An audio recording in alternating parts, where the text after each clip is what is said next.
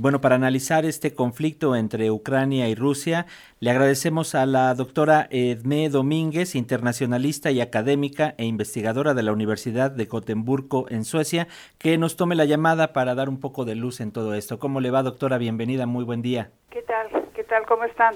Muy bien, muchas gracias. Aquí eh, pendientes de esta información. Doctora, ¿qué podemos esperar en las próximas horas en Ucrania, de acuerdo con lo dicho por el propio presidente de este país, Volodymyr Zelensky, como ya oíamos?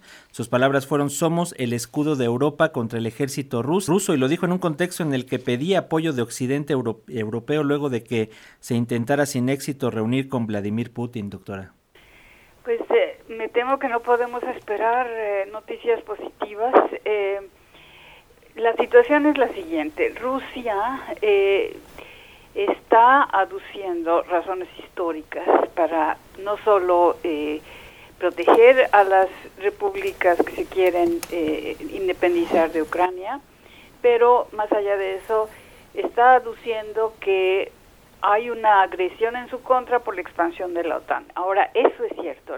Eh, la OTAN ha seguido expandiéndose después del desmantelamiento de la Unión Soviética y aunque se haya eh, eh, discutido mucho de que si se prometió no se prometió que esta expansión no se iba a llevar a cabo entre con Yeltsin y con los posteriores presidentes y líderes rusos, esto ya no tiene ya no tiene mucho valor porque lo que pasa es que Putin está argumentando y está legitimando esa invasión en base a esas razones de sentirse eh, eh, em, sentirse asediados por eh, la expansión de la OTAN. Ahora bien, Putin también está tratando de distraer la situación interna. La situación interna a nivel macroeconómico es bueno porque Rusia ha sabido independizarse después de las sanciones que, eh, eh, que se le eh,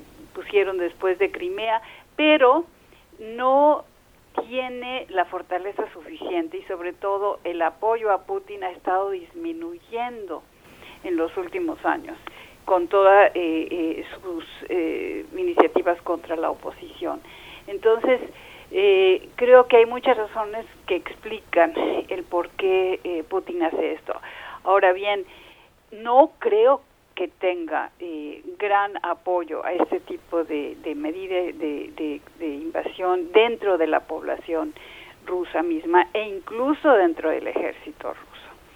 Entonces, eh, no, no, no es posible pronosticar eh, qué es lo que va a suceder, pero puede ser también peligroso para el mismo Putin seguir con una medida como las que está haciendo a largo plazo.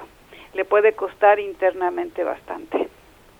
Doctora Domínguez, en este momento, ¿qué papel está jugando Estados Unidos? Si bien ya habló de sanciones económicas, también ya dijo que van a actuar y van a defender a sus socios europeos.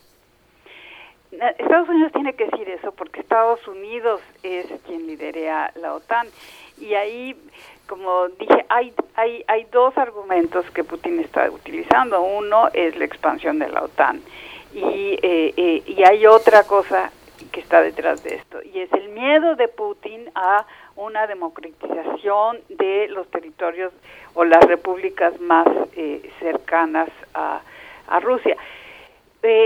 Putin ha evaluado que Biden es muy débil y una, una, una de las razones de estas debilidades es precisamente lo que sucedió en Afganistán. Entonces, eh, Estados Unidos no puede mandar tropas a Ucrania y Putin lo sabe. Lo que puede hacer son sanciones, puede, eh, puede eh, mandar armamento, puede mandar dinero, pero no puede exteriorizar su apoyo de otra forma, de manera que sería peligrosísimo para Estados Unidos hacerlo y ahí hay serias limitantes. Entonces, creo que en ese sentido Putin calculó bien la maniobra. Ahora nadie se esperaba que realmente invadiera toda Ucrania, todo el mundo se esperaba que simplemente apoyara a las repúblicas independientes y que después trataría de anexarlas como lo hizo con Crimea. Entonces, yo creo que esta invasión a largo plazo es para poner un ultimátum de que o se negocia como él quiere o siguiera esta invasión.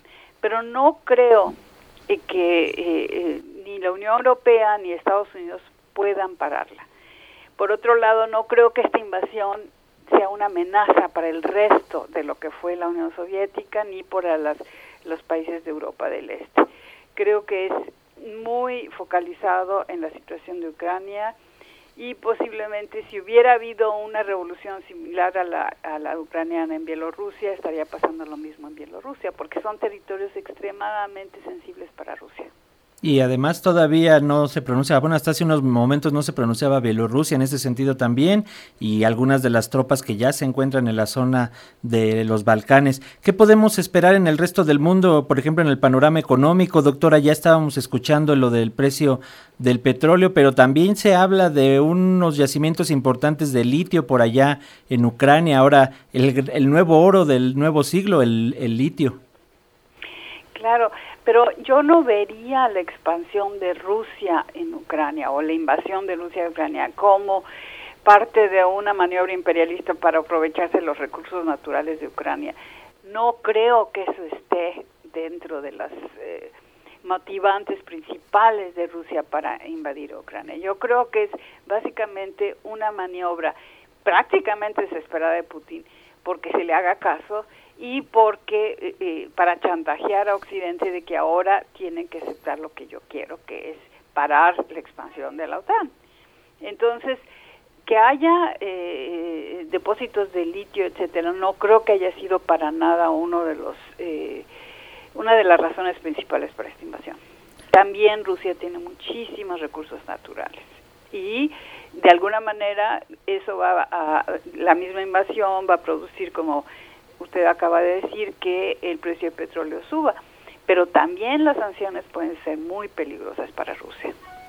Muy bien, doctora, pues vamos a permanecer pendientes de lo que se va generando. Hace unos minutos también el Consejo del Atlántico Norte, el máximo órgano de toma de decisiones de la OTAN, mantuvo una reunión bajo el artículo 4 de la alianza y bueno, ya están dando a conocer algunos de los acuerdos y sobre todo activaron sus planes de defensa ante esta invasión de Ucrania. Esperemos que esta escalada no llegue más allá y que esta presión por parte de Putin siente a la mesa de nuevo la diplomacia. Esperemos que así sea, doctora.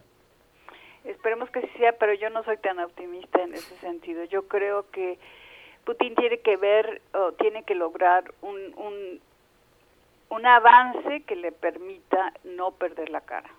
Y ese es el peligro de esta invasión.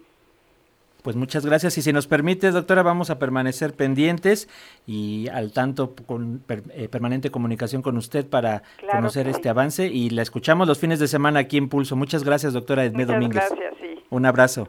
Hasta luego. Hasta pronto.